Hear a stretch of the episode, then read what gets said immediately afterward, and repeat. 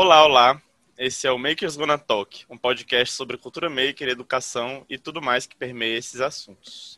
A cada episódio a gente bate um pequeno papo com fazedores, professores, educadores e artistas. Hoje a gente tem a ilustre presença da Júlia Andrade e da boa parte da equipe do Thomas Maker. Soraya, a bola está contigo. Oi, pessoal, tudo bom? Eu sou Soraya, pode me chamar de Sora, quem me conhece. Boa noite para você, bom dia ou boa tarde, onde quer que você esteja aí nesse Brasil, nesse mundão. Eu estou aqui com o Rod. Diz oi, Rod. E aí, gente, beleza? É, feliz de estar aqui hoje também, né? Muita gente ilustre mais um episódio desse podcast aqui. E eu tô também com a amiga, parceira de crimes educacionais aí, Crimes Maker. Tudo bom, amiga? Diz salve, salve! Soraya, Júlia, Dan, Rod. Vamos bater um papo muito legal sobre aprendizagem invisível. Ótimo, começando aí o ano animados. E para falar de aprendizagem visível, a gente trouxe uma pessoa muito especial. Ela é de São Paulo, fundadora da Ativa Educação, professora de extensão no Instituto Singularidades e na Faculdade Vera Cruz. Ela explora e estuda a fundo aprendizagem visível. Seja bem-vinda, Julia Andrade. Diz oi para todo mundo. Boa noite, pessoal. Boa tarde, bom dia. Não sei que horas cada um está ouvindo, né? É um prazer estar aqui, é uma alegria estar com vocês, da Casa Thomas Jefferson, que a gente admira tanto. E sim, para falar da nossa grande paixão, aprendizagens visíveis. Oba!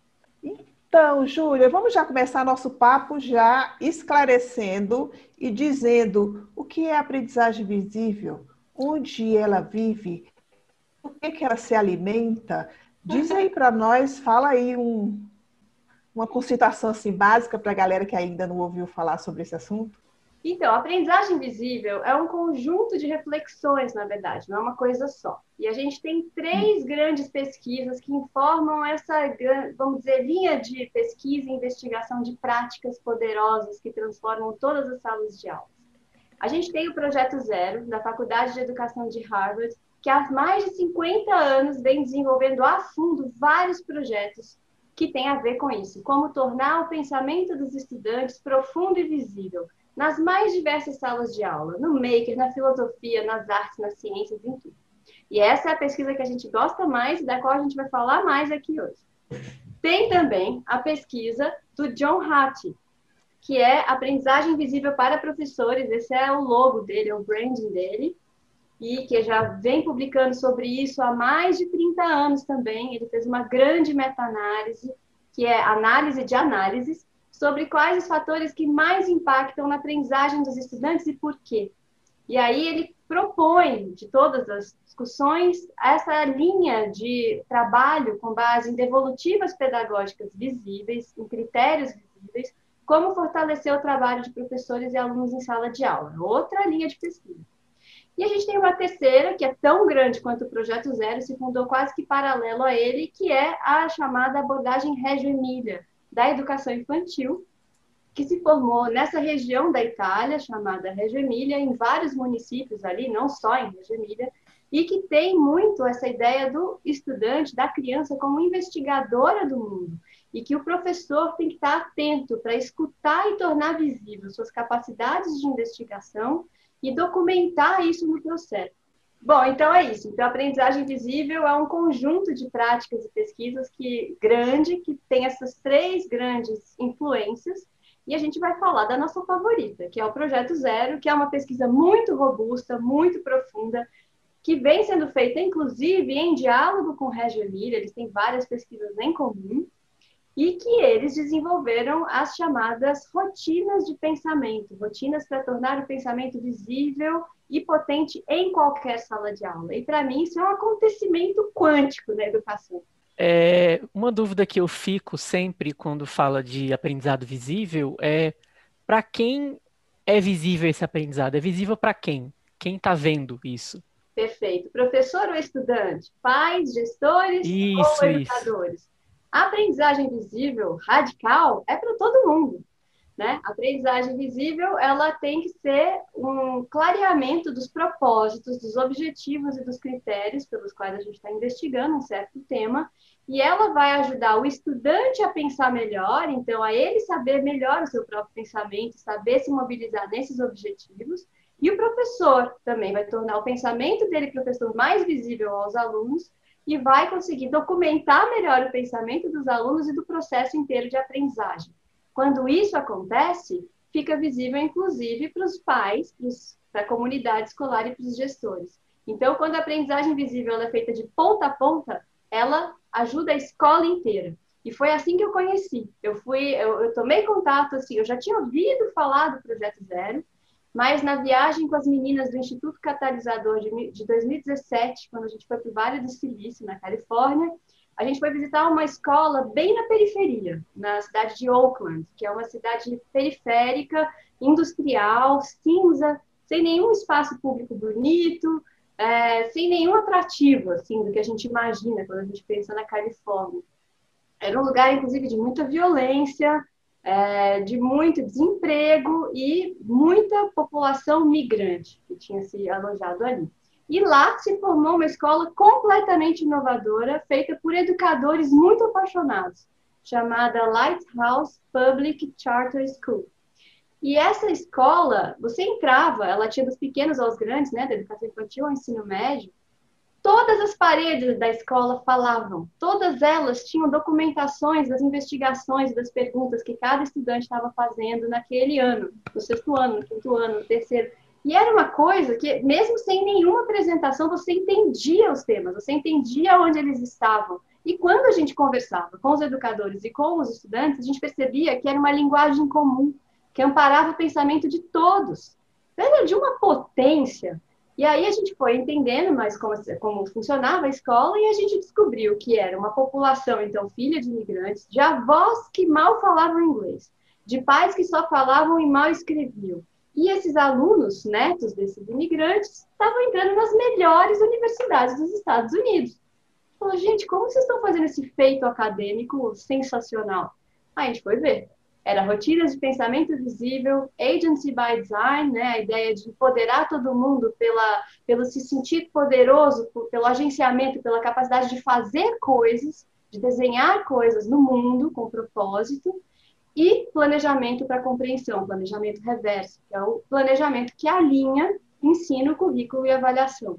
Tudo isso era uma ferramenta para fazer toda aquela aprendizagem visível. Eu voltei completamente apaixonada. Aí, com o grupo das catalisadoras, a gente fez o curso do Projeto Zero e eu nunca mais parei de estudar isso. Fiz vários cursos e sou leitora voraz e praticadora voraz das rotinas de pensamento. a gente fala muito das rotinas de pensamento, a gente usa bastante as rotinas de pensamento, Júlia. E aí, uma pergunta para você: qual, qual que é o papel, primeiro o que, que é, né, as rotinas de pensamento, para quem aí não sabe, não escutou, não teve a oportunidade de trabalhar com elas, e qual o impacto, né, do, das rotinas, desse trabalho, dessa pesquisa das rotinas de pensamento dentro do projeto, do projeto Zero. Pois bem, então as rotinas de pensamento têm esse nome porque elas foram concebidas para se tornarem rotinas em toda a sala de aula, em todas as áreas do conhecimento. Elas são estruturas muito simples, de perguntas ou afirmações que te ajudam a pensar claramente com base em algum objetivo. Observar bem de perto, refletir com evidências, formular perguntas, encontrar o ponto central, identificar um ponto de vista, uh, uh, ter empatia com um ponto de vista em especial. São várias rotinas, tem mais de 50 já hoje, e no, por sorte nossa, no contexto da pandemia, agora o Projeto Zero abriu todo o kit de rotinas de pensamento dentro do site deles, então está tudo lá em inglês e muitas delas já em espanhol. Nós, na Ativa, estamos traduzindo um tanto também, vamos subir para eles aprovarem, e as meninas do Instituto Catalisador já conseguiram traduzir várias para o português, da, justamente da pesquisa em cima do Maker, né? Então, a gente tem várias. Elas são protocolos de ideias, então, perguntas ou ideias que ajudam a gente a pensar sobre um fenômeno, um acontecimento, uma imagem. Por exemplo, o que eu vejo? O que eu penso? O que eu pergunto? Ou então, quais são as partes? Quais são as funções? Quais são as conexões desse objeto? São perguntas muito simples que no começo a gente usa para estruturar o pensamento e ajudar a gente a perceber as diferentes etapas do nosso pensar, tanto para falar coletivamente sobre isso quanto para escrever. Então, elas ao mesmo tempo facilitam o pensamento e a comunicação e elas servem como um suporte que estruturam a documentação, o pensamento por escrito. Quando a gente faz elas rotineiramente, como um hábito, a gente vai introjetando esse modo de pensar. Então, se no começo parece uma coisa meio estranha a gente decupar, né, a gente dividir nosso pensamento, o que, que eu vejo, o que, que eu penso, o que, que eu pergunto, no início é sempre misturado. Eu já vejo imaginando e eu já tenho certeza do que eu pensei. Eu não faço essa diferença. A criança pequena, ela já olha e já imagina e já tem certeza do que ela está vendo. O adulto, então, ele vê conceito. Ele nem consegue mais descrever os fenômenos. Ele já vê de cara os conceitos operando ali. Então, se é uma paisagem geográfica, se é um geógrafo olhando, ele vai ver Vossoroca, Ravina, né? Ele vai ver todos esses conceitos que outras pessoas não veem. Então, é muito interessante é... isso que você falou, Júlia, desculpa. É, essa parte do que eu vejo, a gente é, atua bastante, né? É, com essa pergunta em específico é onde os adultos mais se, se enrolam. Porque eles não mostram o que, que eles estão vendo com o olho, né? Eles já mostram o que, que eles estão interpretando aquilo que vem da cabeça deles, né? É, é como se o adulto olhasse sempre com um óculos conceitual da formação dele. Ele não consegue tirar esse óculos e, aspas, ver o mundo pela primeira vez. Ver, ver os elementos sensíveis, os fatos, né? A descrição dos fenômenos. Isso as crianças sabem fazer super bem. Só que aí elas não têm a bagagem conceitual para interpretar. Então elas vêm e já saem imaginando, elas não fazem uma reflexão com evidências. Então, justamente, para crianças e adultos, as rotinas ajudam a criar esses três momentos. O que eu estou realmente vendo, quais são as evidências visíveis, os elementos indiscutíveis, que não tem interpretação, é uma visão, é sensível. Depois, o que, que eu penso com base no que eu vejo? O que, que isso me faz pensar? O que, que conecta com o que eu já sabia? O que, que tem a ver com uma suposição? que tem a ver com o que eu acho sobre essa cena. E então eu faço perguntas que confirmam ou não minha suposição, que desdobram o próximo passo, que faz refletir se é isso mesmo ou será que não é? Ou será que pode ser diferente? Então, é exatamente o caso de, da rotina. Essa é uma rotina core, né? Uma rotina base. Vejo, penso, pergunto, que em inglês é see, think, wonder. Wonder em inglês tem a ver com o imaginário, então não é só perguntar. Então, a gente tem pessoas no Brasil que traduzem por vejo, penso, deslumbro. Eu prefiro escrever vejo, penso, imagino ou pergunto, dependendo do objeto, se é uma obra de arte, se é um fenômeno, um experimento científico. Como muitas vezes também a gente vai, quando faz a prática das rotinas e vai aplicando a diferentes objetos, por exemplo, para interpretação artística, às vezes pode ser muito legal a gente fazer assim: o que eu vejo o que eu sinto, o que eu imagino. Né? A gente já dá espaço também para se conectar na emoção. Então, ao longo do tempo, o próprio Projeto Zero fala isso, né, no livro Making Think Invisible, eles trazem tipo uma rubrica para o educador saber quais são os passos esperados na experimentação da rotina. No começo é estranho e parece um protocolo fixo. Os próprios estudantes não entendem bem a consigna e você também está inseguro, porque você não sabe bem aonde isso vai dar. Mas conforme você faz, você vê que realmente, mesmo sem nenhuma experiência prévia, ela vai estruturando o pensamento e permitindo que mais pensamentos venham à tona e que o pensamento de um estudante colabore com o pensamento de outro e que no coletivo a gente pense mais e melhor sobre as coisas, documentando. Então, ao longo do tempo, ela se reforça positivamente, ela vai trazendo evidências e documentações que te ajudam a continuar e vão encorajar os próprios estudantes a fazerem novas conexões. O passo seguinte é quando você já se apropriou das ferramentas da rotina e começa a adaptá-las. Então, é isso que eu falei. Você está diante de uma obra de arte, você pode modificar para vejo, sinto, pergunto, né? Vejo, sinto, imagino. Então, a gente vai se sentindo mais à vontade com as rotinas para entendê-las como uma estrutura flexível e não um protocolo rígido.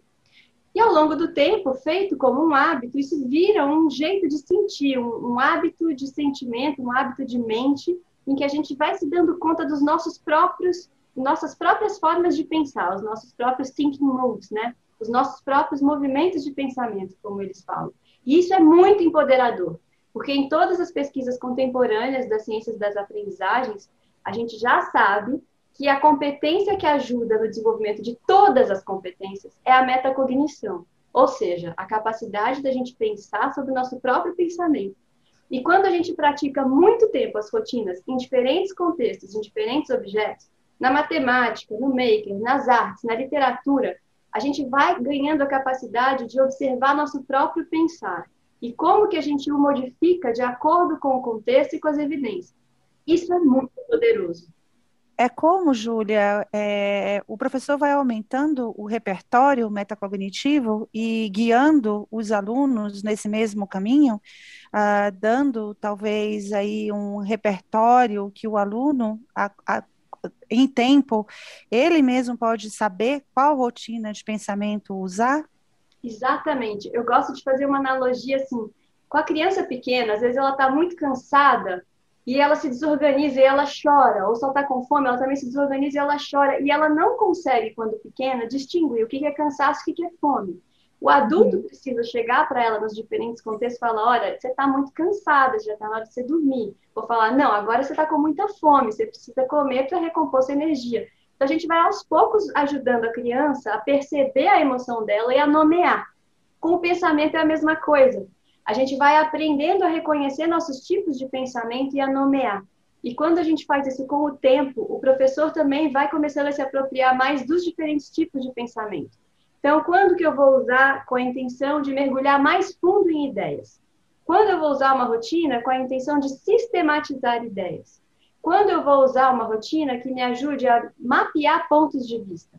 tem diferentes tipologias e com a, a, prática no tempo, o professor vai dominando melhor os diferentes tipos de raciocínio e os estudantes, tendo essa prática é, é, desenvolvida como uma cultura na escola, ele vai aprendendo a transferir esse conhecimento para os diferentes contextos. Então, é um depoimento do livro, eu não tive ainda essa, essa oportunidade de, de fazer formações com rotinas em crianças até o ensino médio.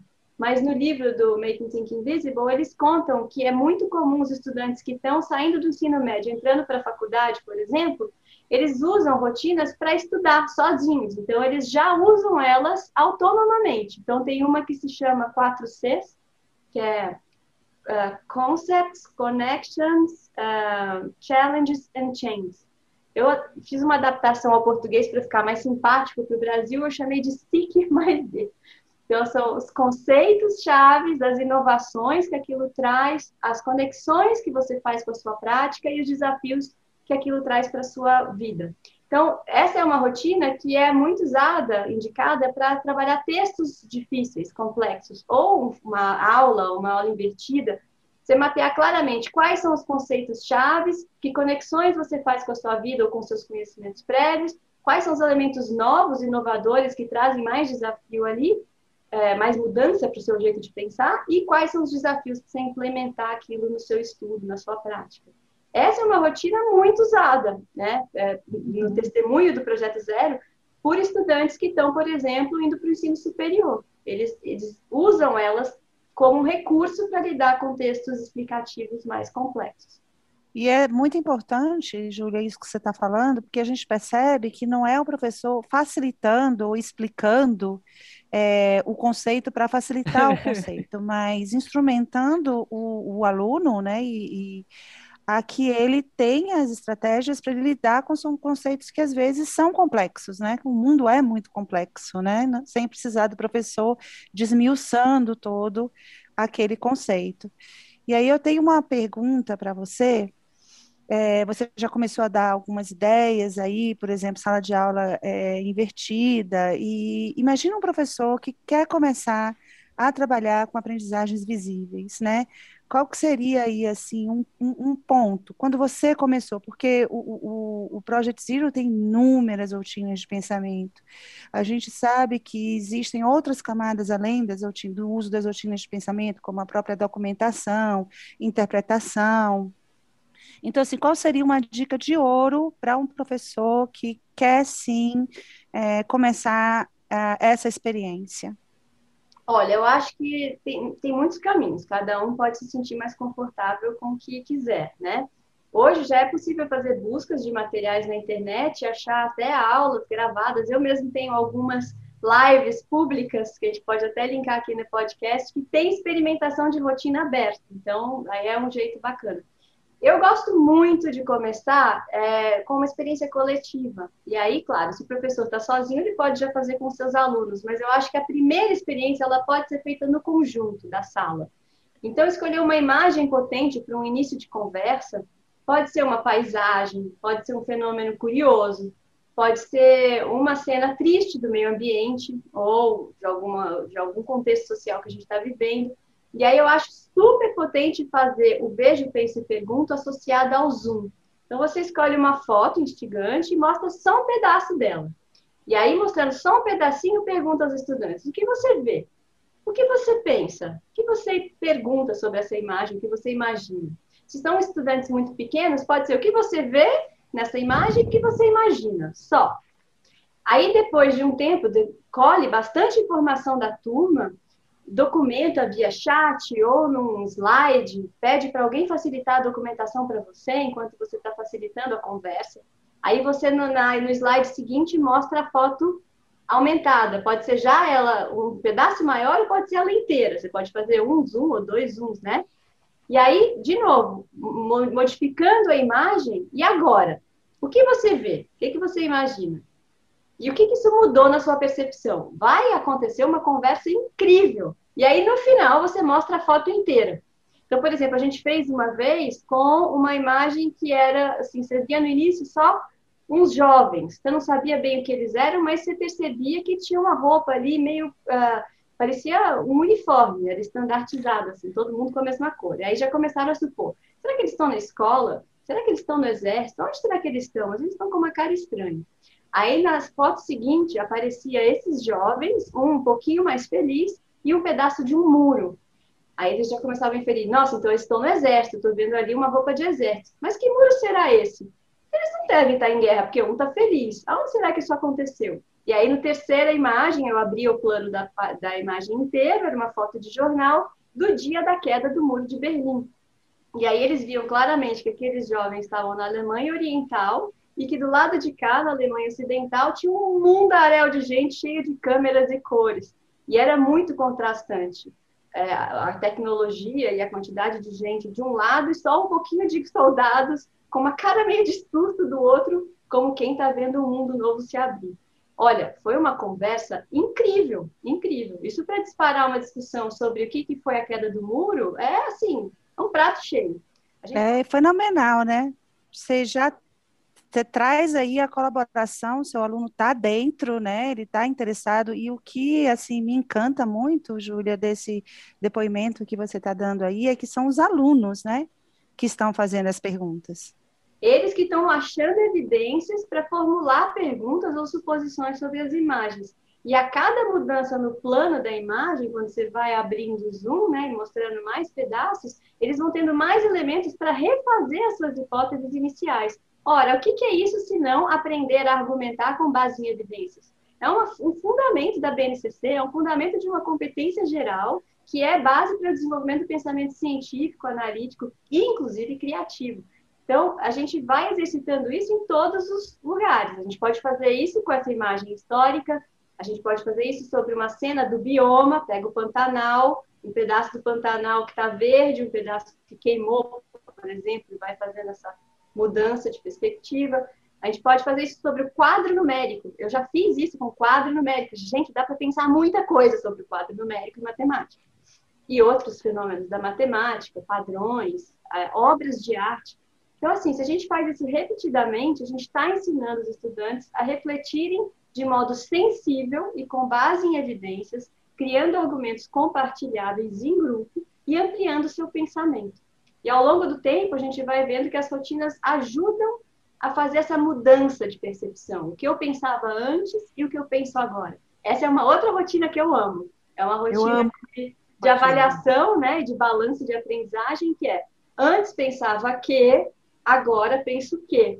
E você pode ainda desdobrá-la em então me pergunto se, né? É muito bacana, porque você sai aí com é o seu ticket de saída para o professor, né? Porque se o aluno ele vai te dizer o que, é que ele sabia e o que, é que ele sabe depois de uma sessão, né? É, com certeza é, esse, essa conversa, né, essa evidência pode ser usada para o desenho da próxima aula, Exatamente. E vai é. justamente tornando para o próprio estudante e para o professor o pensamento do estudante visível. O que ele pensava antes sobre esse tema, o que ele pensa agora? Que perguntas ele ainda tem? Que oportunidades eu, como professor, tenho de desenvolver esse assunto com base nessa mudança já percebida? É, é um super apoio para a continuidade da investigação e é uma forma de alinhar a metodologia ativa de estudo e ensino na sala de aula com uma avaliação formativa, que vai documentando o processo de aprendizagem e tornando ele mais visível, autêntico, próprio para os estudantes durante o processo. Muita gente também encara as rotinas de pensamento, a gente vê isso em algumas formações. Primeiro, assim, ainda há um certo desconhecimento, tanto das rotinas de pensamento, como do próprio processo de tornar o aprendizado visível. Isso ainda é muito novo, né, para a gente. E quando a gente apresenta as rotinas de pensamento para os professores, eles acham que são protocolos muito de avaliação formativa até. A gente percebe que elas contribuem para a gente ter mais insumo para fazer essa avaliação formativa, mas não necessariamente a rotina de pensamento serve somente para avaliação formativa. Então, assim, como é que a gente pode deixar mais claro aí esse, essa presença da rotina de pensamento, esse aporte que a rotina de pensamento nos dá, para a gente fazer a avaliação desse aluno, Júlia? Perfeito. É, a gente não deve usar a rotina como avaliação. Eu acho que ela, ela, o propósito original e intencional dela é apoiar um pensamento profundo e um pensamento Isso. baseado em evidência. Então, o importante é o pensar, é o pensar ser profundo, ativo, e muito menos ela ser uma coisa rígida a ser seguida. A documentação vem como um resultado de quando ela é bem feita. Então, quando ela é bem feita, quando ela apoia um pensamento coletivo bem feito e a gente registra isso, ela está lá feita. Quando a gente pratica um certo número de vezes e pede para o estudante autonomamente registrar ele sim aí, seu passo a passo, ele também vai tender a fazer isso como um apoio para o seu próprio pensamento e não como uma tarefa. Se a gente transforma a rotina numa tarefa ainda mais avaliativa, a gente está matando o brilho dela. A gente também, isso porque né, a gente tem uma tendência de ver a avaliação de um jeito muito chato no Brasil, e mesmo quando fala avaliação formativa, fala, ih, é a parte da avaliação, ferrou. Eu gosto de falar que avaliação é aquilo que valora, aquilo que põe valor nas coisas que a gente faz. Então, a avaliação formativa bem feita, desde o início, ela tem que dizer o que, que importa e deixar claro esses critérios para os estudantes saberem o que eles têm que desenvolver e como eles têm que participar. E se a gente oferece bons momentos para ter uma boa conversa, um bom estudo, uma realmente uma descoberta e uma investigação, e em seguida isso se torna escrito, Aí a gente oferece uma oportunidade até para você perguntar para o estudante, assim, de tudo que a gente discutiu, está bem expresso no seu texto, no seu registro? Aí é uma oportunidade dele olhar para o momento escrito como uma revisão do próprio pensamento, uma ampliação do pensamento. Então, a gente tem que é, fazer, inclusive, este momento da síntese do registro ser um momento de descoberta, ser um momento formativo mesmo. Então, uma outra rotina que eu amo, que faz muito sentido, é as manchetes.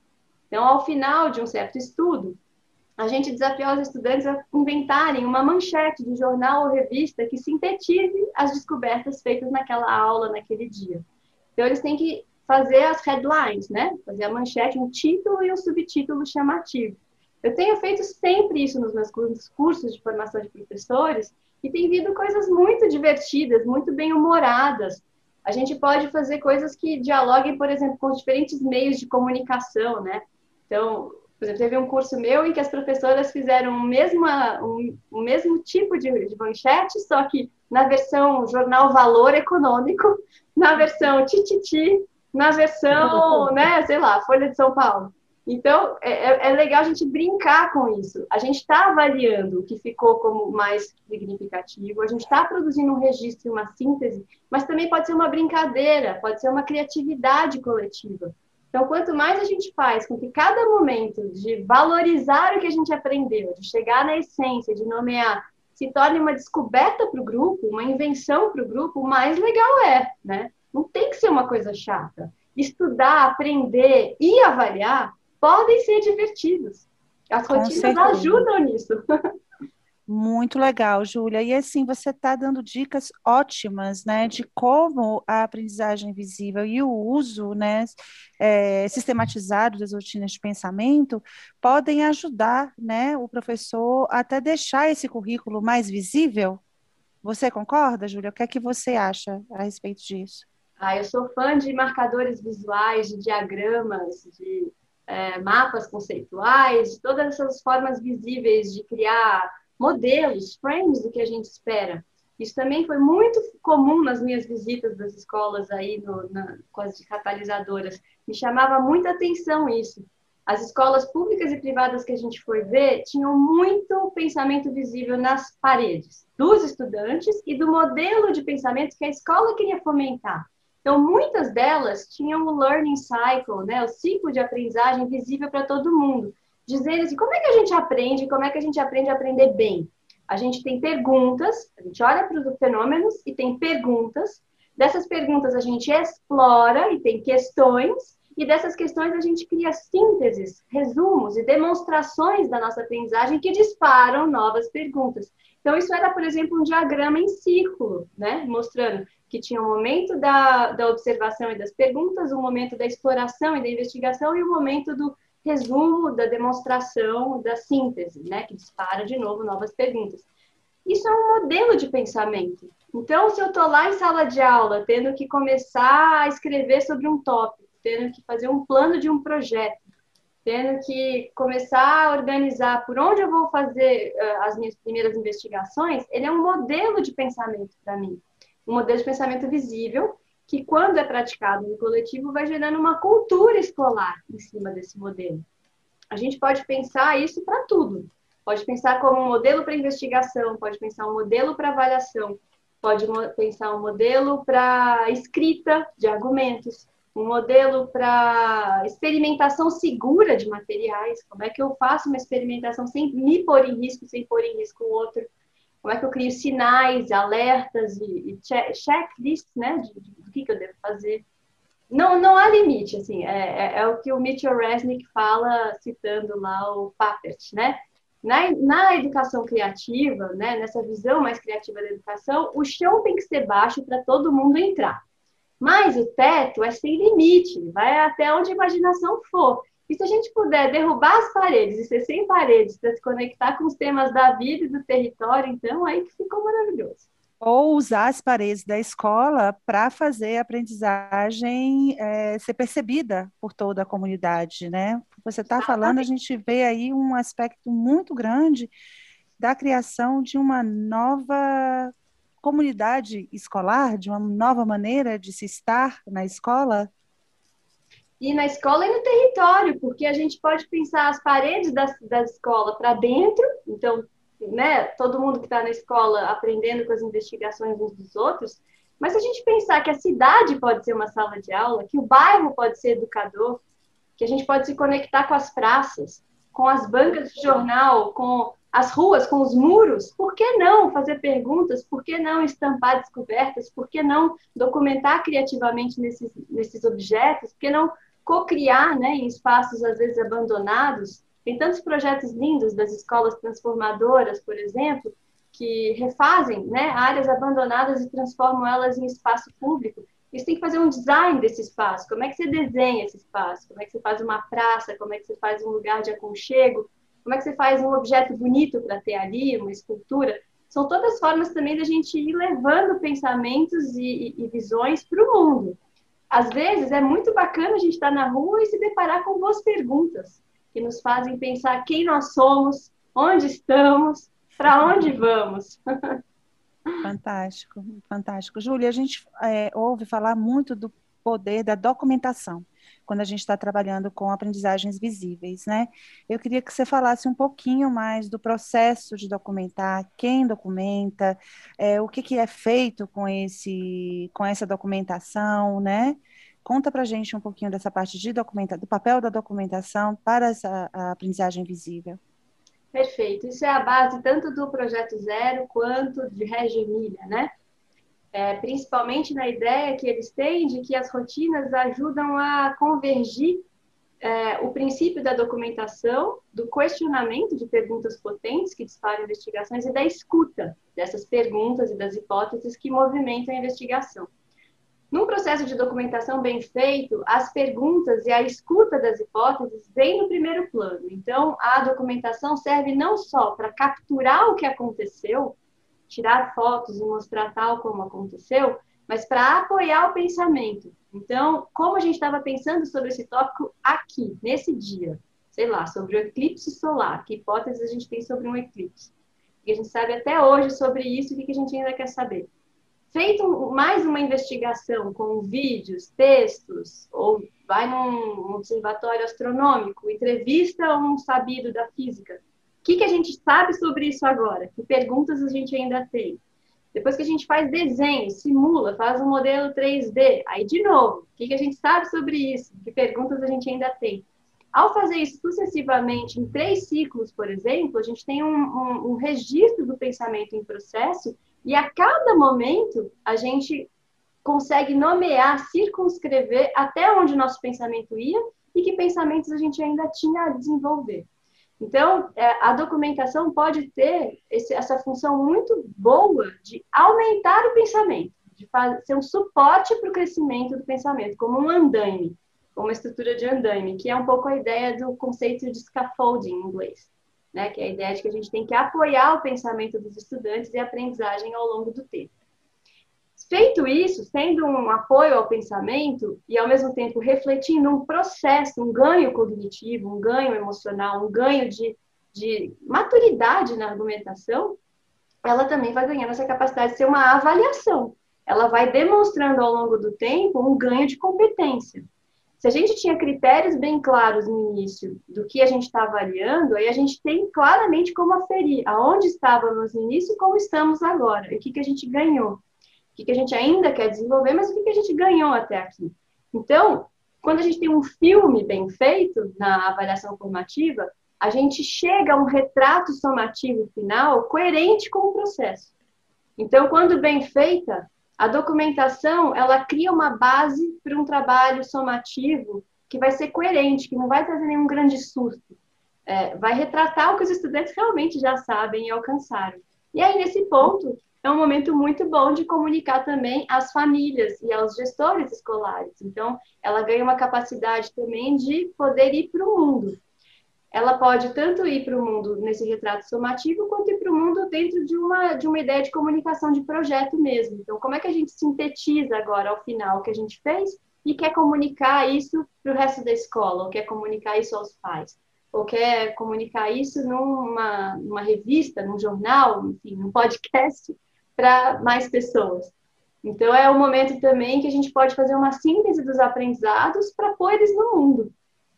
Isso é essencial, principalmente quando a gente trata de metodologias ativas, né? É, quando você trata do aprendizado centrado no fazer, como é que você mostra que aquele fazer realmente resultou num aprendizado ou num, num, numa trajetória de aprendizado com milestones aí, com degraus de aprendizado, né? Como é que você traduz um PBL, um, um, uma pedagogia de projeto, o que, que foi alcançado? Só apresentando o artefato final e o que ele aprendeu no processo, em todo o processo, né?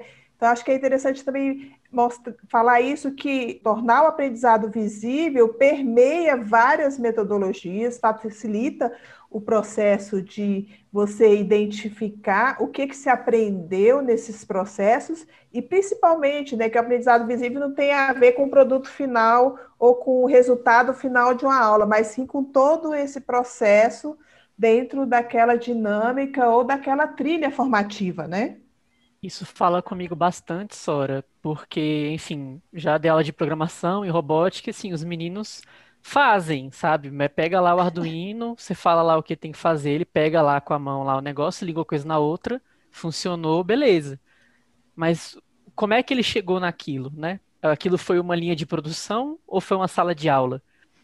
Né? Teve investigação, né? E que tipo de investigação que teve? Ou foi só realmente a, uma receita de bolo que ele seguiu do início ao fim, né? Eu acho que esse, essa chave que vira, e pelo menos virou para mim desde que eu comecei a trabalhar no Thomas Maker é isso, né? De, de enfim, o artefato é só o fim, mas o que importa mesmo são os meios até você chegar lá, né? É, e para processos complexos como esse da programação, as rotinas ajudam a tornar visível o passo a passo, né? Como que o estudante está pensando.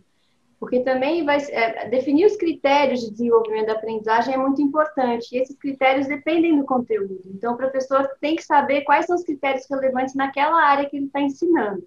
Alguns podem ser transversais, mas outros vão ser específicos. Domínio do código, por exemplo, domínio da linguagem, da proficiência uhum. nesses códigos.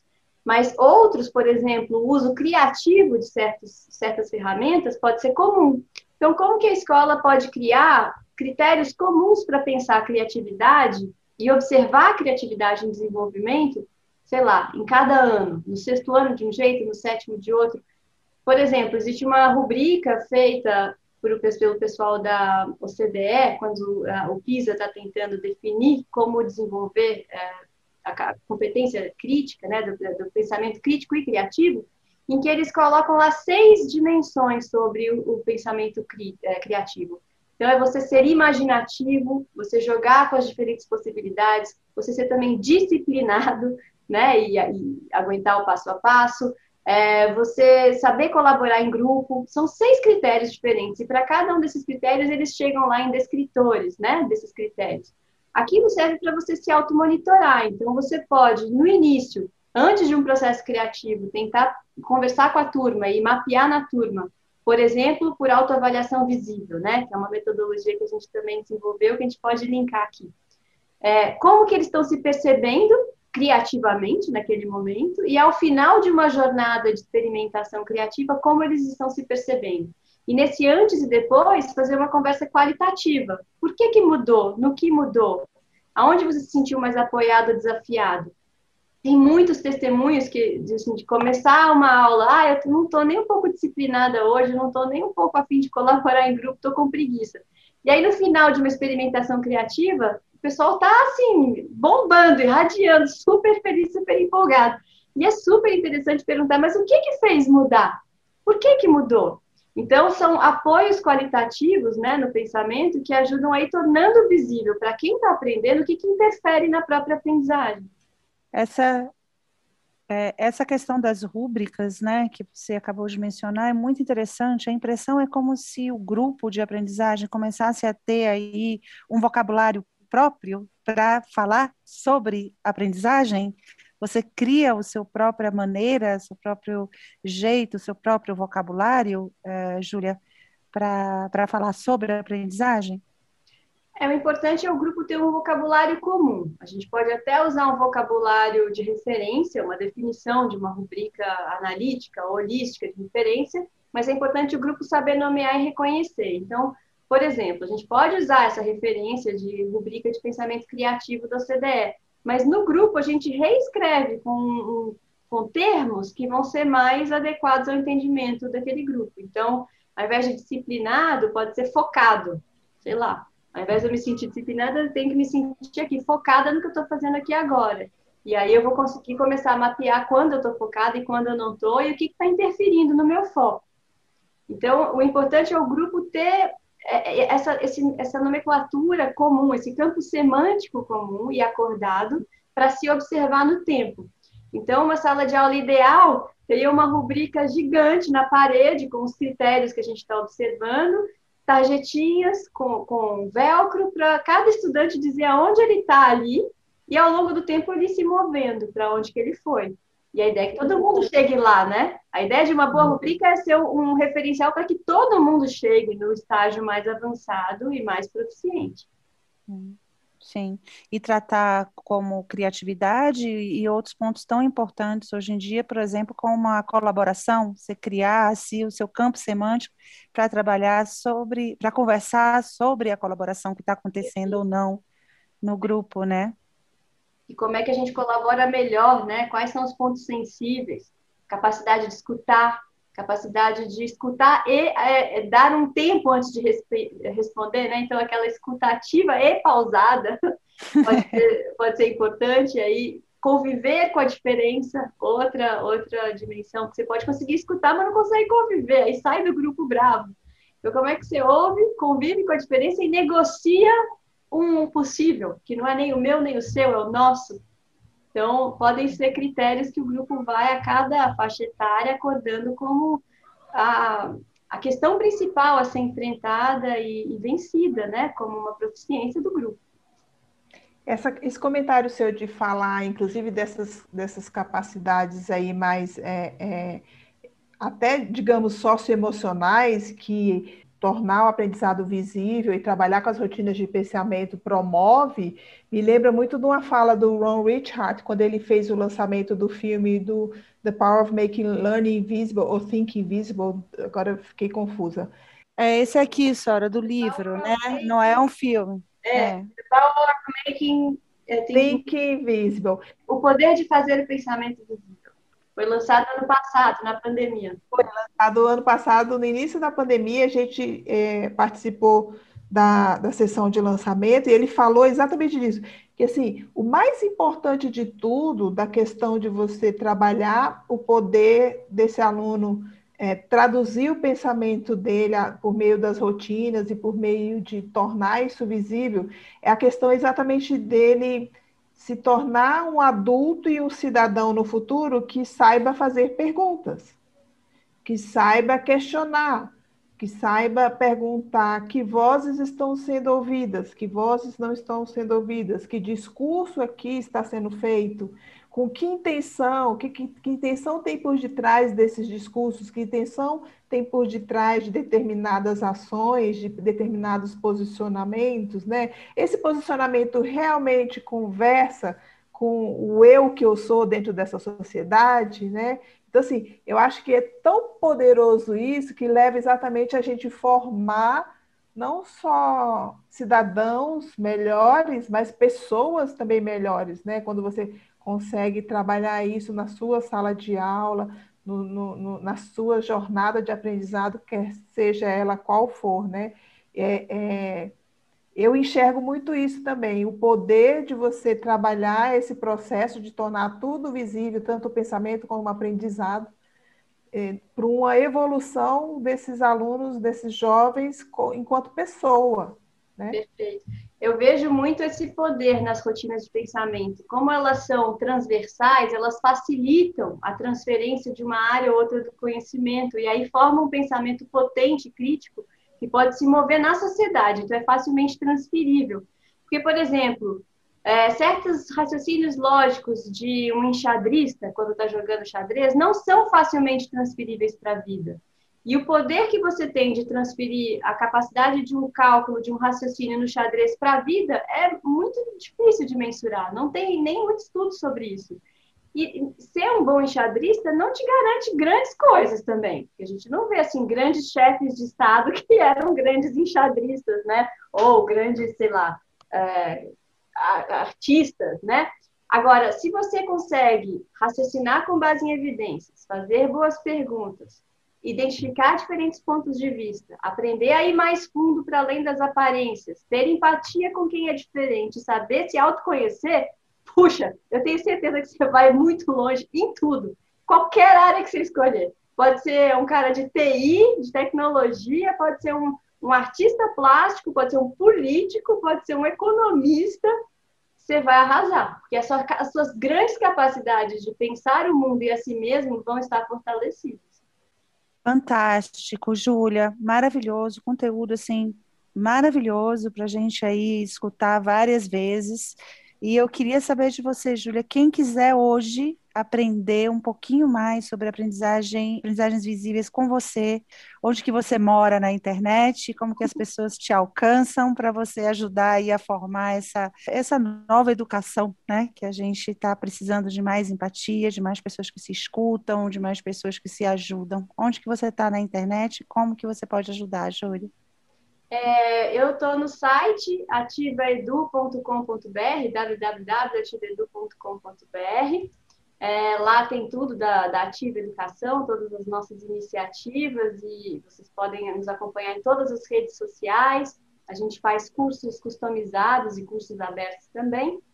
Eu sempre ofereço cursos do Instituto Singularidades e no Instituto Vera Cruz. Logo mais vai abrir turma no Vera Cruz e no Singularidades em maio.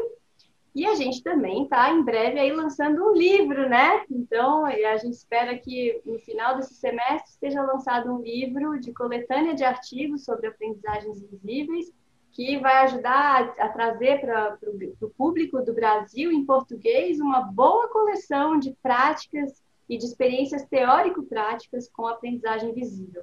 Queria convidar também para entrar numa plataforma que se chama educaçãodofuturo.com.br, que, sei lá, a semana retrasada eu abri uma comunidade lá de aprendizagens visíveis exatamente para ser uma conversa aberta sobre isso. Então, lá todo mundo pode chegar, pode postar, pode conversar, e de lá podem sair várias iniciativas.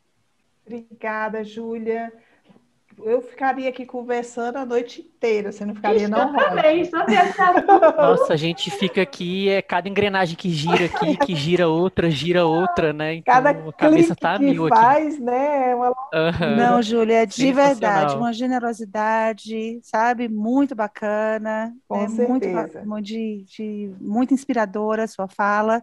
E eu queria agradecer de coração e você está aqui com a gente agora e que seja o primeiro de vários trabalhos aí juntos, né, meninos? Colaboração, com certeza. Com certeza. Ah, só me chamar, eu venho sempre. Eu adoro falar ainda mais sobre esse assunto, vixe.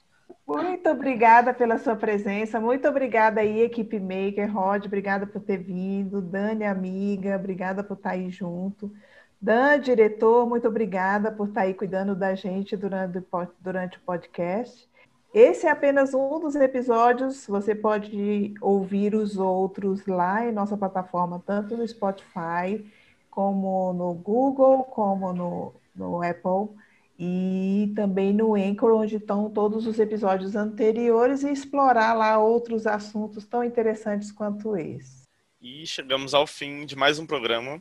Queria agradecer a todo mundo, os queridões da equipe, Dani Lira, Soraya Lacerda, Rodrigo Teixeira, muito obrigado por terem vindo hoje, e a Júlia. E queremos agradecer a todos que estão ouvindo, e um agradecimento também à Casa Thomas Jefferson, ao resto da equipe que não está aqui hoje. O Makers Gonna Talk é produzido pela equipe do Thomas Maker. A animação da abertura por Francisco Madeira, mais conhecido como Ico. O Makers Gonna Talk é editado por mim, Daniel Galvão. Continua aprendendo, ensinando e fazendo. E até o próximo episódio.